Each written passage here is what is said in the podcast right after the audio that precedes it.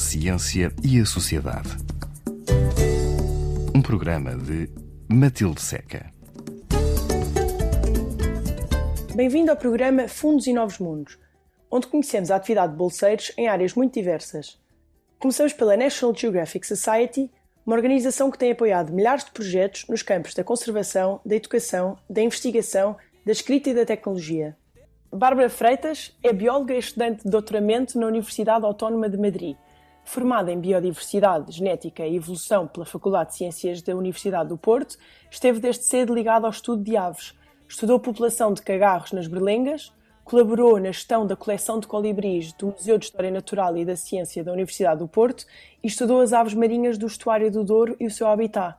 Em 2018, foi-lhe atribuída uma bolsa da National Geographic Society que contribuiu para o financiamento do seu projeto de mestrado sobre uma espécie de mocho recém-descoberta em São Tomé e Príncipe. Bárbara Freitas, como é que chegou à necessidade de saber-se mais sobre este mocho? Bem, esta história foi muito um, devagarinho, por isso assim cada passinho conta. Um, quando eu fui, eh, fui para o mestrado, as minhas aulas eram no CIBIO, no, no Centro de Biodiversidade e Recursos Genéticos em Vila de Conde. E, um, e no primeiro ano temos uh, aulas, mas depois o segundo é dedicado a fazermos a nossa tese, ou seja, a escrevermos um projeto de investigação e a dedicar-nos inteiramente a isso, como se fôssemos mesmo investigadores. E, um, e, e, no, ano, no meu primeiro ano de aulas comecei a procurar um, projetos que estavam aí a ser desenvolvidos aí e contactei o Martim, o Martim Melo, o meu orientador de, de mestrado que também já foi uh, Explorer da National Geographic. Sim, sim, já teve, já teve em, outros projetos também, no, em São Tomé e no Príncipe também. E como falou de, deste projeto, uh, que eu achei algo muito interessante, que era que já sabia que havia uma nova espécie de, de mocho na Ilha do Príncipe, mas não para descrever uma espécie é preciso fazer um estudo muito mais aprofundado, compará-lo com outras e demonstrar mesmo que é uma, uma espécie diferente, não só porque vive num habitat diferente, mas porque também tem, eh, em termos de genética também é diferente, ou o canto também, e assim.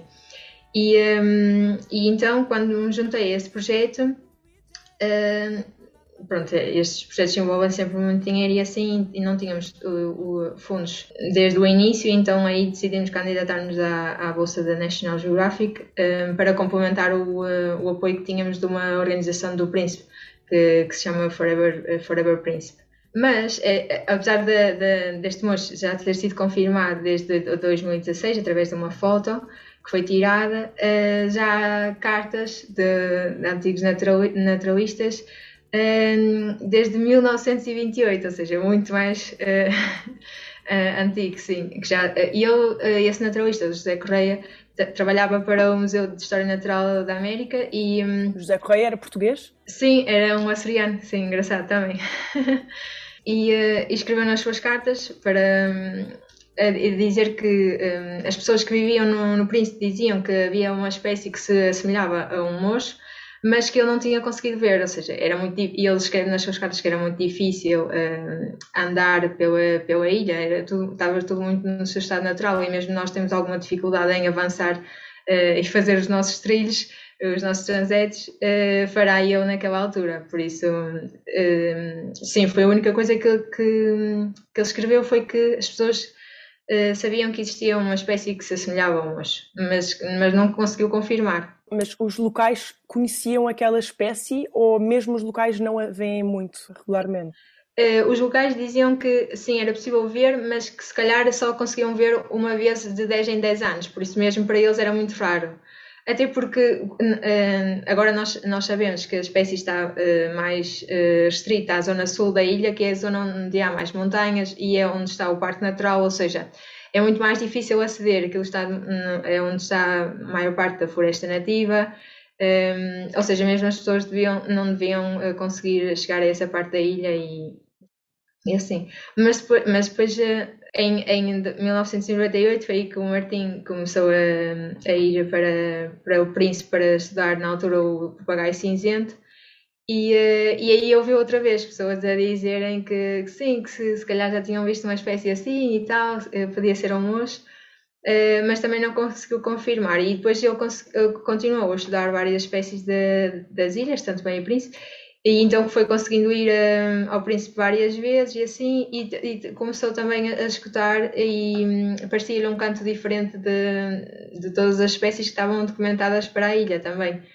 E, um, e foi depois aí que também descobriu a carta nos arquivos históricos do museu faz parte do trabalho de um biólogo também andar a, investigar a parte histórica? Eh, sim, na verdade um, há algumas coisas que no, nós não sabemos uh, sobre, as, um, sobre quando os antigos naturalistas iam a estas partes das ilhas, então um, às vezes dá, dá, dá jeito investigar estas coisas. Sim, os diários também são muito importantes, os diários de campo. Disse também geneticamente tinha que se provar que era uma espécie nova. O que é que é provar geneticamente? Bem, para haver uma, uma nova espécie não é preciso só ser uma. Porque podia ser uma nova espécie para a ilha, mas não para a ciência. Ou seja, podia ser um mocho, por exemplo, da Europa, um, um igual, mas que ainda não estava documentado para, para a Ilha do Príncipe. Uh, mas neste caso já se suspeitava que fosse mesmo uma nova espécie, porque é muito comum em, em ilhas tão isoladas que depois as espécies uh, se, se, diferenciam das outras. Então, para, para se confirmar que era uma nova espécie, então é preciso juntar dados uh, genéticos, como disse, e para isso é como tiramos uma amostra de, de sangue e depois reconstruímos como se fosse uma, uma árvore genealógica, mas neste caso vai ser uma árvore com as outras, as outras espécies todas de, de. E depois o nosso vai, se aparecer dentro de amostras de, de outras espécies, sabemos que hum, não é uma nova espécie, mas se aparecer muito diferenciado das outras, aí sim conseguimos saber que é diferente. E depois isso. Hum, depois a isso também juntamos uh, dados morfométricos, ou seja, das medidas do, do corpo, várias coisas, das asas de, e assim, do bico, uh, e depois da, dados do, do canto, apesar de, tanto de, de, das medidas como do canto não nos darem uma percepção de uh, qual é a espécie mais próxima desta, se, se, se, se, forem muito diferentes dos outros, também nos dá para perceber que é uma, uma espécie diferente, sim quão parecido é que é? Qual é que é a parte variável para se definir que é uma nova espécie? Não, não, tem de ser uma, uma diferença, uh, sim, notável, notável. Uh, dá para ver há quantos anos a espécie se diferenciou da outra que está mais próxima. Como é que é possível ver há quanto tempo é que as coisas mudam? Há certos, há certos um, tipo fósseis ou assim que se usam para datar, como exemplo, ou seja, sabemos que aí é foi Hum, há 10 milhões de anos atrás, por exemplo, usa-se esses dados um, para os programas um, terem uma base. Neste caso, tem de ser um, um evento na história uh, que se saiba hum, de certeza a data em que isso aconteceu. Não tem de ser relacionado com estas espécies em particular. Sim, é só para o programa usar como exemplo. Como é que é apanhar um mocho que é tão difícil de ver que só foi descoberto em 2016? E também é difícil apanhar, porque só temos quatro amostras de, de moços do príncipe, por isso não é assim tão fácil. Foram apanhadas quatro, quatro indivíduos em, em quanto tempo? Quatro indivíduos no total. Uh, bem, para dois anos, é, para dois anos, comparado com estes anos todos de história sobre o mocho, não, é, não está assim tão mal, mas comparado com outras espécies que, sei lá, num dia se apanham 20, não, não é, muito, não é muito fácil. Bem, então, para apanhar, normalmente para apanhar aves uh, usa-se umas redes muito finas para, para não se verem para também não magoarem as aves. E, e essas uh, redes são montadas na, na vertical e, um, e têm uma, uma, um género de bolsos, ou seja, não, são, não estão totalmente esticadas, têm, fazem só como se sobrasse um pouco de rede. E o que se passa é que quando a ave passa na rede, uh, bate contra a rede e cai no bolso e depois acaba por ficar presa aí. E um, como nós fazemos um, inspeções regulares à rede, vamos vendo isso a tempo e, va vamos tirando a rede assim. Isto seria o, o ideal. Uh, mas para o mosco, um, e dadas as condições do príncipe, estas redes têm de ser montadas muito mais, muito mais alto do que o normal e uh, o que nós tentamos fazer foi uh, montá-las uh, em diferentes direções, ou seja, uma para a esquerda, outra para a direita, para ver se conseguíamos apanhar o mocho, viesse dele de onde viesse. Porquê é que as redes têm que ser montadas mais alto? Ah, então, porque no, no princípio a floresta é muito densa e, um, e as árvores também são muito mais altas. O mocho está nós achamos que ele está maioritariamente nos ramos das árvores, ou seja, vai estar sempre muito, muito mais alto. E também é como se, pela nossa experiência, ele, os mochos não costumam como que baixar muito, por, eh, mesmo que se sintam ameaçados e, ou queiram defender o seu território, nunca baixam muito ao, ao sol, por isso é mais fácil apanhá-los com, mais, com as redes mais no, em cima. E depois, além disso, um, pomos um, como se fosse um, um gravador, mas com a, a, o som do, do próprio mocho. Ou seja, gravámos um pouco quando ele está a cantar e depois emitimos o som desse. E é como se estivesse ali a aparecer outro indivíduo a ameaçar o território e, e normalmente isso faz com que as aves se aproximem mais, porque vêm defender o, o seu próprio território. E uh, pronto, fazemos isto durante a noite, uh, sem ver nada. E não se monta durante o dia, monta, eh, pensei que fosse montado durante o dia e depois à noite vocês esperariam que, que as aves fossem lá parar e depois voltavam no dia a seguir. Mas então vocês trabalham também durante a noite? Eh, as redes são montadas durante o dia, sim, porque senão não conseguíamos ter visibilidade suficiente para, para fazer isso durante a noite. Sim, montamos durante o dia, mas elas estão como fechadas. Então, tipo, a rede está, está montada, mas está toda junta. Depois, quando começa a escurecer, levantamos as redes um, ela fica pronta e vamos vigiando, porque também se aparecerem outras espécies temos de, de as libertar, obviamente.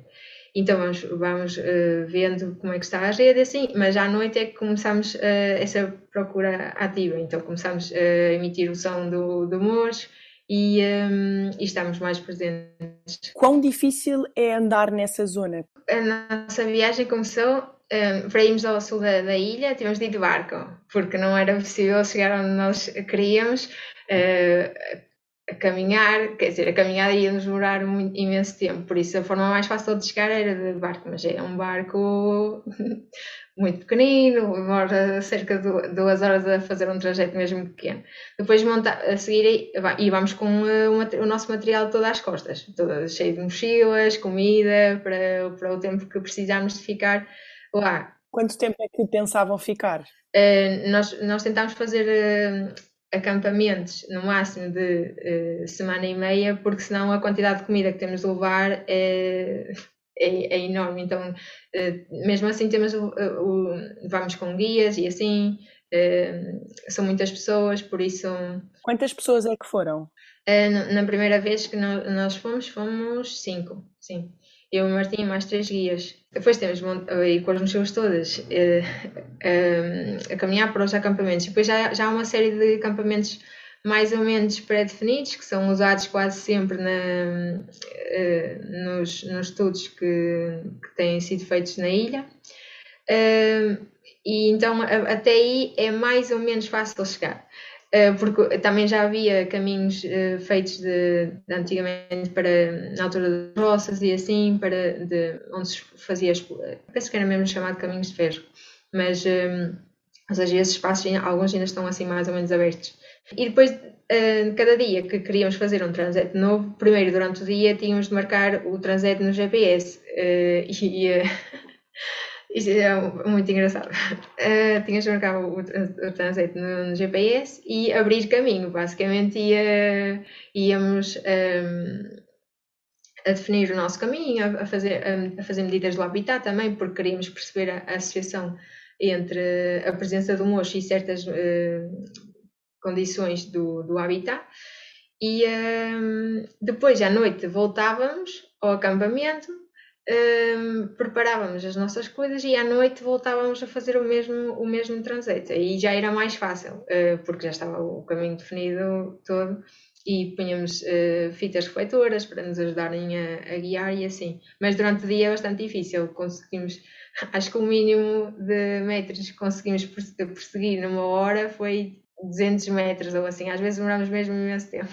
Que é abrir caminho com katanas, é entrar na selva do. Sim, sim, é mesmo assim. É mesmo assim. E depois às vezes chegamos a um ponto em que não conseguimos andar mais, porque de repente é, não há mais por onde caminhar, é tipo um, um ou muito uh, íngreme uh, a subir e, e, não dá, ou então uma costa temos de descer, então temos de voltar para trás, ir por caminho é sempre assim um bocadinho de descoberta. E em média faziam, faziam quantos quilómetros por dia? Eh, se só tivéssemos de marcar transetos, os transetos no geral não, não, não eram muito grandes na, nessa, na zona sul uh, da ilha, no parque.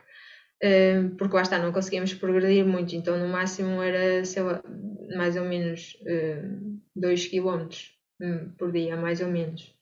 Mas se tivéssemos de mudar de acampamento, aí já, já, já podia ser mais, porque os acampamentos normalmente estavam mais distantes. Um, mas apesar de ser, parecer pouco, acabava por ser, por ser cansativo na mesma, porque temos de abrir caminho, temos de voltar para trás muito, muitas vezes.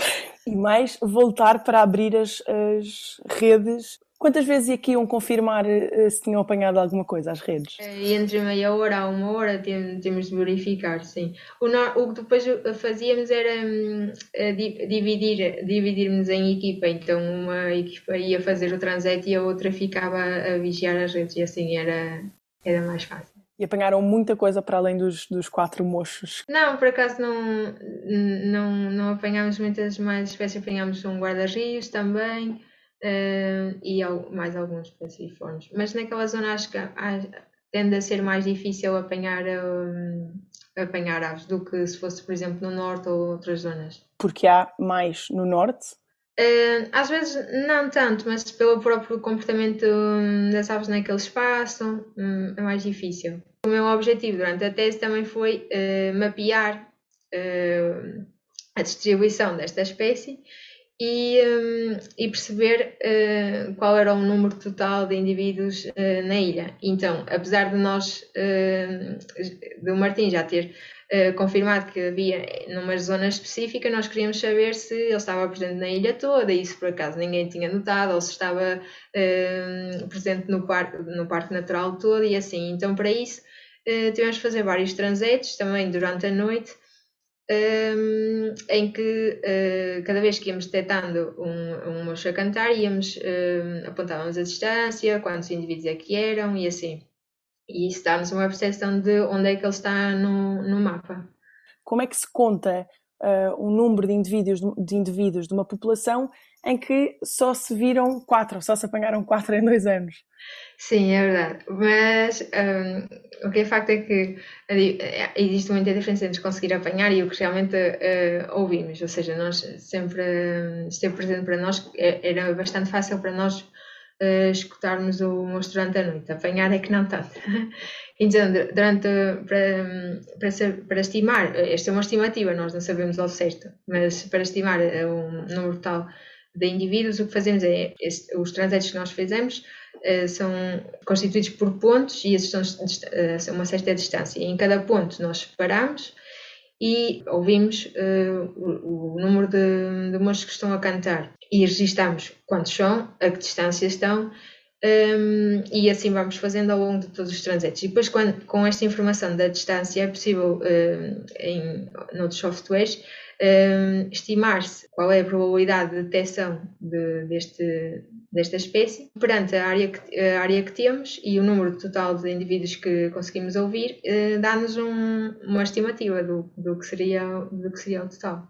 Nós fizemos uh, vários transetos ao longo da, do, do, parque e de toda a ilha, mas uh, depois percebemos que estava só restrito ao parque, mas mesmo de, dentro do parque temos cerca de 12 transetos, penso eu, dentro do parque, mas mesmo assim não conseguimos cobrir a área toda. Depois um, o que se, o que se assume é que eh, o mocho poderia estar nas zonas em que nós não, não fomos uh, e que a sua densidade seria a mesma uh, aos, que os sítios a que nós fomos, mas, mas lá está, isto é uma suposição e para isso é que é necessário continuar este, este estudo. Mas concluiu-se que, que, está pelo menos restrito ao parque? Sim, porque nós, na primeira, nós fizemos duas, um, duas uh, viagens ao Príncipe um, e na, na, primeira fizemos transitos uh, na ilha toda e depois percebemos que, que não, estava restrito ao sul, que é onde o parque está.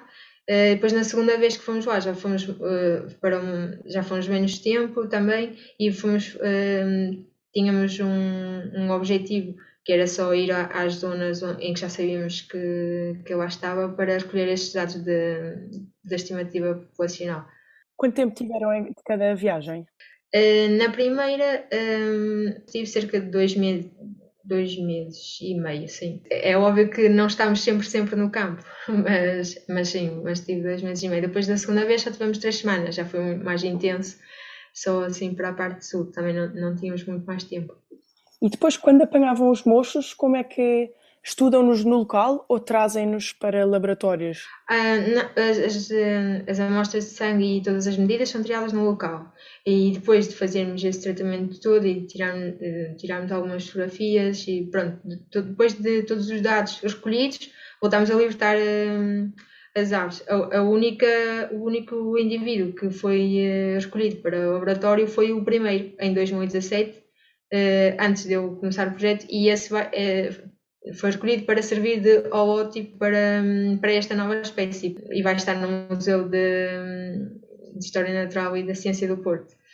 Todas as espécies têm um exemplar que, é, uh, que serve exatamente como exemplo para a definição de todos os, os caracteres, todas as características dessa espécie e sempre que outra equipa ou alguém mais quer fazer um, um estudo sobre uh, sobre essas espécies ou sobre esse grupo de espécies, depois essa, consegue ir ao museu e facilmente consegue aceder a, essa informação. Quais é que são as grandes dificuldades de um, de um trabalho de campo deste género?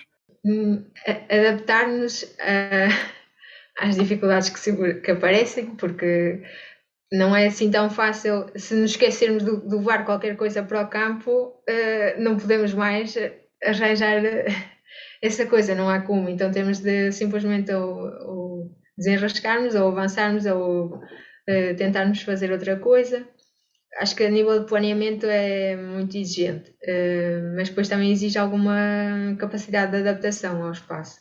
E preparação física? Exato. E também porque, no, no princípio, como eu tenho outro clima, também eu preciso um pouco de um, uns dias de adaptação, digamos assim. É muito mais úmido pronto, e, e para menos uh, nós sentimos alguma diferença. E estavam a altitudes uh, elevadas? Não, não. No, uh, 200 metros, 300. Não, não subimos muito.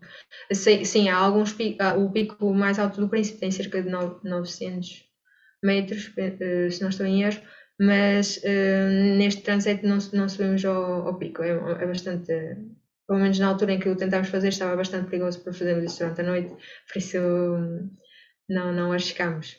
A seguir ao trabalho de campo, há trabalho de laboratório? Depois de muitas análises no, a correr no computador, sim, e escrever. Quais é que foram as conclusões que, que já chegou?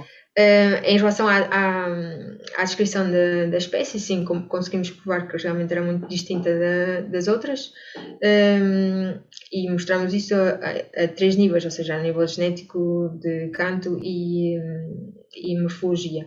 E depois, em relação à parte mais ecológica, um, lá está, como disse, um, que está restrita ao sul da ilha, ou seja, ao parque.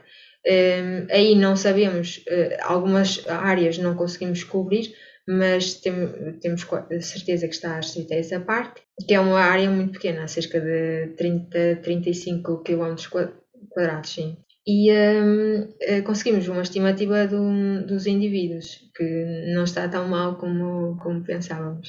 Há, um, há algum número que, que, que, nos ajuda a perceber? É, não, estava a referir, não estava tão mal porque nós, estávamos a seguir as, o guia da, da IUCN, a organização que nos dá uh, o, nível de ameaça de cada espécie, ou seja, com uma série de dados relativamente ao, ao, à área de distribuição, às ameaças de, em relação ao habitat, em relação à, à, à própria espécie e também ao número de indivíduos totais, um, conseguimos prever se, se, essa espécie está criticamente ameaçada, ou seja, está quase a, ser, a ficar extinta. E o que nós tentamos fazer na segunda parte do trabalho, ou seja, a parte mais ecológica, foi já propor um, uma, uma, uma, um nível de, de ameaça. Nós pensávamos que, que iria estar, que ia haver muito poucos indivíduos, porque só tínhamos uh, conhecimento de que a espécie estava em, numa, numa zona muito, muito mais restrita do que está agora, então por isso é que, tá, que referi que, que, estava, que estava melhor, porque conseguimos descobrir outras áreas além dessa.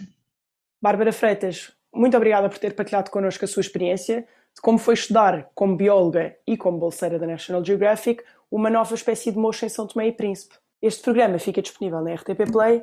Reencontramos de hoje a oito dias. Até para a semana.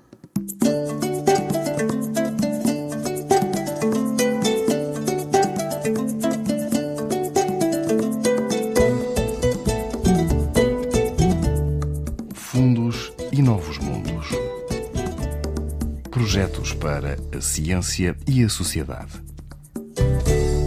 Um programa de Matilde Seca.